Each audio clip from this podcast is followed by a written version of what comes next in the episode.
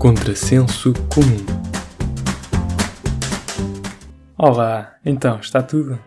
Esta semana parei-me com três epidemias: as trotinetes, o Game of Thrones e os filmes de super-heróis.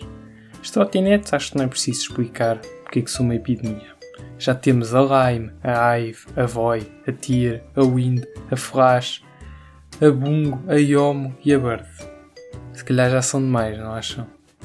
Parece que a malta que tem empresas de trotinetes não acha que sejam suficientes, que ainda há empresas a quererem pôr mais trotinetes em Lisboa.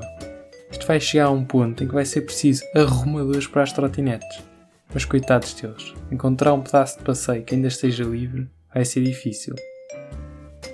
E hoje em dia não se pode não gostar nem de Game of Thrones, nem de filmes de super-heróis. E quem não gosta nem de um nem de outro é efetivamente uma besta e foi assim que descobri que sou uma besta. Enfim, uma revelação que me foi dada por não ter HBO e não querer ir ao cinema esta semana. Eu pessoalmente não gosto de filmes de super-heróis, porque primeiro, não bastava serem só heróis, porque a mania das grandezas? Qual é a necessidade de ter de ser super? Supostamente, para salvar comuns mortais não bastaria um herói. Para que o super?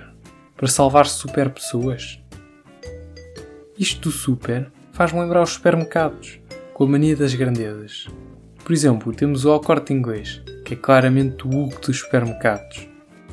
Ah, e os continentes Bom Dia são como as trotinetes, no sentido em que são uma praga e há um em cada canto.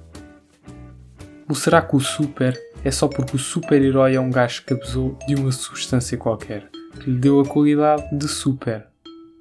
Ou até, quem sabe, de uma super substância? Eles também têm de se entreter quando não estão a combater o crime, não é? É porque, reparem, temos vários exemplos disto. Olhem o Capitão América ali a dar-lhe forte nas agulhas. É a concretização do sonho americano. É que nisto dos super-heróis, o super normalmente envolve ou radiação ou esteroides. No que é que acham que o Batman gasta a fortuna? O Hulk é um daqueles gajos que não escolhe entre vícios, vai tudo. É que se é por causa disso não era preciso ser super-herói. Podia ficar super drogado.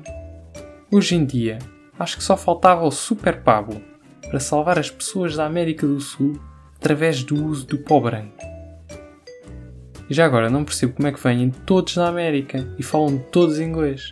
Porque, por exemplo, se os filmes de super-heróis fossem mais credíveis, devia haver mais super-heróis japoneses. Mas não. Não sei, se calhar foi a radiação que os americanos mandaram para lá que é diferente e que não dá superpoderes, só para ficarem eles com o exclusivo. E bom, por hoje é tudo. E já sabem, se também não gostam de Game of Thrones e de filmes de super-heróis, são uma besta. Mas não se aflijam, que eu também sou. Mas será boa ideia comparar os meus estimados ouvintes à minha pessoa? Ou será que eu estou só a insultar? Pois, se calhar devia estar calado. Enfim, até para a semana.